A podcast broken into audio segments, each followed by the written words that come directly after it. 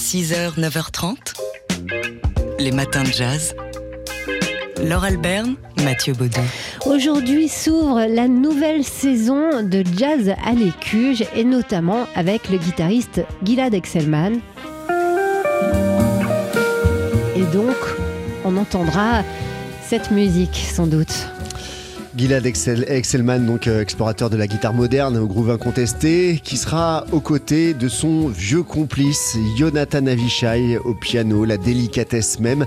On a pu les entendre hein, déjà en duo, c'était en, février dernier pour les 40 ans du Sunset et ils reviennent donc ce soir pour l'ouverture de la seconde édition de ce jazz à l'écuge. Alors quand on dit de vieux complices, c'est vrai, hein, parce qu'ils ont la petite quarantaine, ces deux musiciens, et ils se sont rencontrés à l'adolescence. C'est ce que nous raconte tout de suite le guitariste Gilad Excelman. I'll tell you. I'll tell you. The first time I played with Jonathan Avishai, I was uh, 15 or 14, 15, I think. Quand j'ai rencontré Jonathan Avishai, j'avais euh, 14 ou 15 ans. J'étais allé à une jam à, à Tel Aviv, mais j'étais vraiment débutant en jazz, hein, pas en guitare. J'étais vraiment perturbé par le fait de jouer du jazz et lui, il jouait déjà vraiment bien, il faisait des concerts et quand je suis entré dans la jam, il demandait quelqu'un pour jouer Softly as in a Morning Sunrise. J'y suis allé, il a profondément impacté mon son de débutant. Je me souviens de cette sensation, quelque chose dans ce qu'il faisait me donnait l'impression que tout ce que je jouais sonnait bien, alors que je ne savais pas du tout ce que j'étais en train de faire. Et je ressens toujours ça aujourd'hui. Il est très intuitif, très encourageant, très attentif. Il porte l'idée que si on garde les oreilles et le cœur bien ouverts, tout ira bien. Keep open ears and open heart. It'll be cool. Quelle jolie déclaration donc du guitariste Gilad Excelman au pianiste Jonathan Avishai. Ils font tous les deux partie de cette diaspora du jazz israélien. Euh, le premier est installé à New York, le second en France. Et ils vont se rencontrer donc ce soir sur la scène de l'Écuge pour l'ouverture de la nouvelle saison, la deuxième de Jazz à l'Écuge. Les matins de jazz. Demain et après-demain vont se dérouler à Cluny, c'est en Saône-et-Loire, les rencontres des nouvelles pensées de l'écologie. C'est au Collège européen de Cluny que ça se passe. Le média écologique euh, Reporter et le collectif L'Instant d'après se sont donc associés pour lancer cette initiative inédite, ces rencontres des nouvelles pensées de l'écologie, avec comme objectif d'imaginer les nouveaux droits du vivant et de la nature, une nouvelle diplomatie des hommes et du sauvage. Alors l'idée, c'est d'alerter bien sûr nos concitoyens, mais plus largement de leur donner envie de s'y mettre euh, sur le sujet de l'écologie et de s'y mettre concrètement avec une dizaine de tables rondes, d'ateliers et autres rencontres de terrain. Avec parmi les, les sujets qui seront abordés, par exemple lors de ces tables rondes, une quinzaine donc, la forêt, le loup, l'élevage, la viticulture, les abattoirs, l'automobile, l'énergie ou encore euh, la maison avec jardin, la maison individuelle qui euh, est remise en question ces derniers La temps. préservation des sols et des espaces, la, la pratique écolo de la démocratie, parce que ce sont des élus écologistes qui sont à l'origine de, de cette euh, initiative. Et donc voilà, c'est l'occasion vraiment de mettre les mains dans la terre de l'écologie et ça ça nous plaît chaque sujet a ses propres spécificités mais elles s'inscrivent euh, elles s'inscrivent ces spécificités comme élément d'une approche globale de l'écologie Et si vous ne pouvez pas aller à Cluny, sachez que la chaîne YouTube de la Fabrique écologique a posté plusieurs vidéos dans lesquelles certains et certaines des invités euh, présentent leur sujet. C'est donc les rencontres des nouvelles pensées de l'écologie. C'est demain et après-demain au Collège européen de Cluny. Les matins de jazz. De l'œil à l'oreille.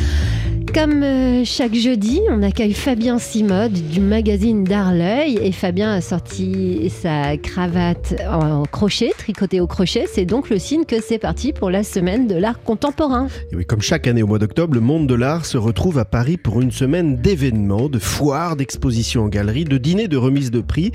La semaine a commencé avec le prix Marcel Duchamp qui récompense depuis plus de 20 ans un artiste de la scène française avec l'objectif de le faire rayonner partout dans le monde. Cette année, c'est l'artiste Mimosa Echard, né en 1986 à Alès, qui a été récompensé pour une œuvre évoquant les flux d'informations, œuvre que vous pouvez découvrir en ce moment même au Centre Pompidou. La semaine s'est poursuivie mardi par le grand dîner de gala du Musée d'Art Moderne de Paris qui permet chaque année à l'institution d'acquérir une œuvre grâce à la générosité des amis du musée.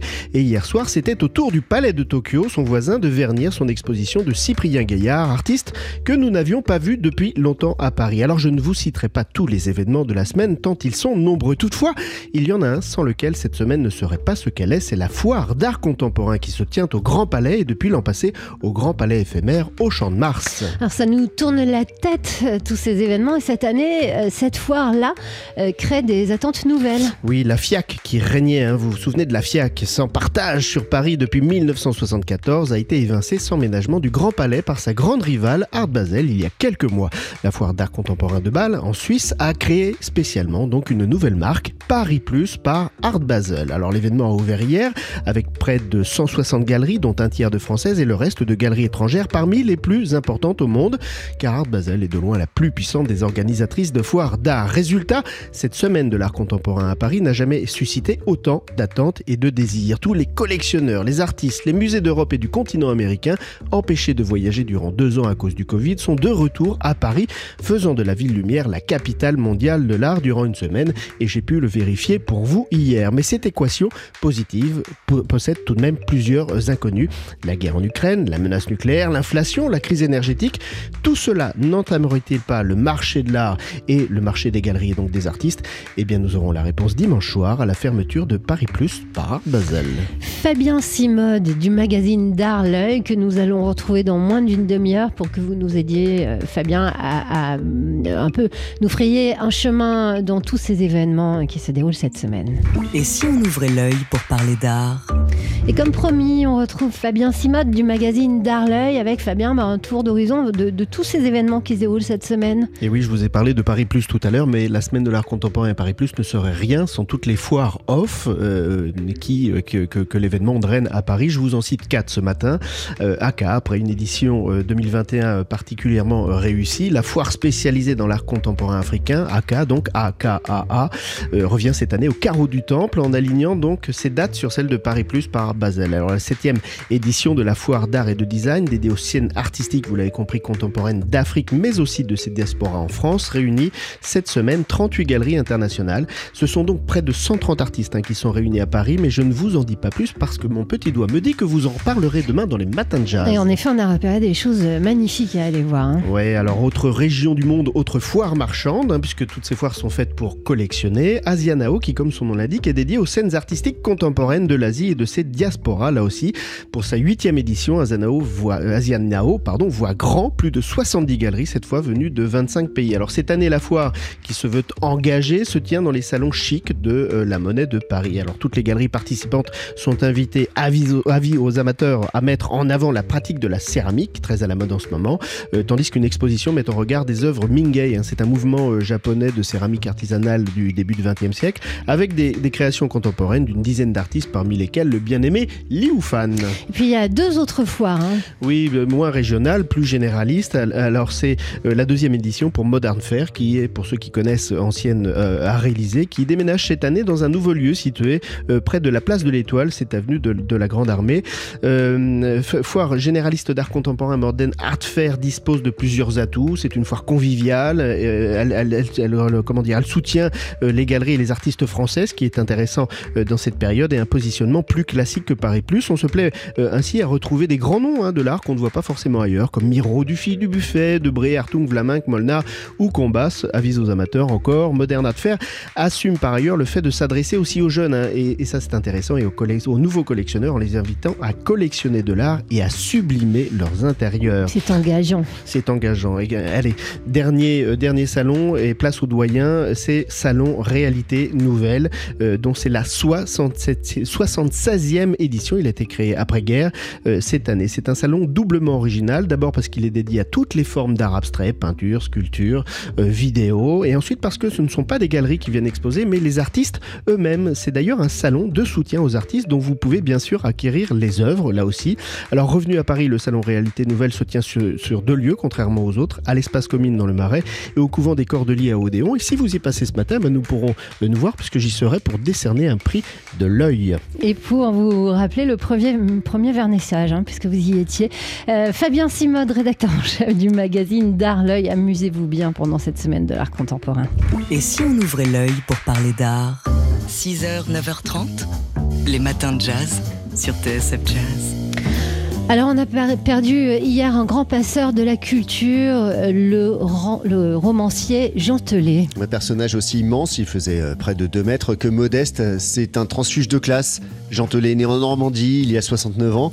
Sa mère était euh, concierge et, et le jeune Jean Telet était mauvais à l'école. Il a été sauvé en fait par son prof de dessin qui lui a donné des cours du soir et qui lui a permis d'entrer dans une école d'art parisienne. Ensuite, alors qu'il n'avait jamais lu de BD, il a été introduit à l'écho des savanes et puis à Rakiri et autres euh, temples du dessin insolent. Il a transformé l'art de la BD et puis il s'est arrêté après avoir reçu un prix à Angoulême. Il n'avait jamais euh, fait de télé et il a été invité par Bernard Rapp à partager sa légendaire assiette anglaise. Et puis ensuite, il est eu nulle part ailleurs. Et le succès cathodique, il faut dire que sa fausse candeur, sa sincérité et sa façon si naturelle de, de s'exprimer et son rire, son rire aussi immense que lui, crevait l'écran. C'était un temps, parce qu'ensuite, Jean Telet s'est mis au roman avec enthousiasme et avec inquiétude immense toujours, hein, le succès qu'il a rencontré. Pourtant, à chaque nouveau livre, il se disait que ça n'allait pas marcher. Et avec ses romans poético-historiques, il est allé sonder l'âme française à travers des personnages et des événements dont il faisait son miel pour notre plus grand délice. Rimbaud pour Rimbaud, son premier. Et puis, il y a eu, pour n'en citer que quelques-uns, le euh, Montespan, le marquis de Montespan, Marie la favorite de Louis XIV, Cocu flamboyant, Crénon Baudelaire ou encore Mangez-le si vous voulez. Son dernier livre, Azincourt, par temps de pluie, est sorti en février dernier. Sa mort a surpris tout le monde et nous laisse orphelins d'un grand éclat de rire. Jean Telet qui disait écrire pour se réfugier dans d'autres époques. On a envie d'échapper à ce quotidien qui se resserre de plus en plus pour devenir un monde en noir et blanc, puant la vieille chaussette. Les matins de jazz.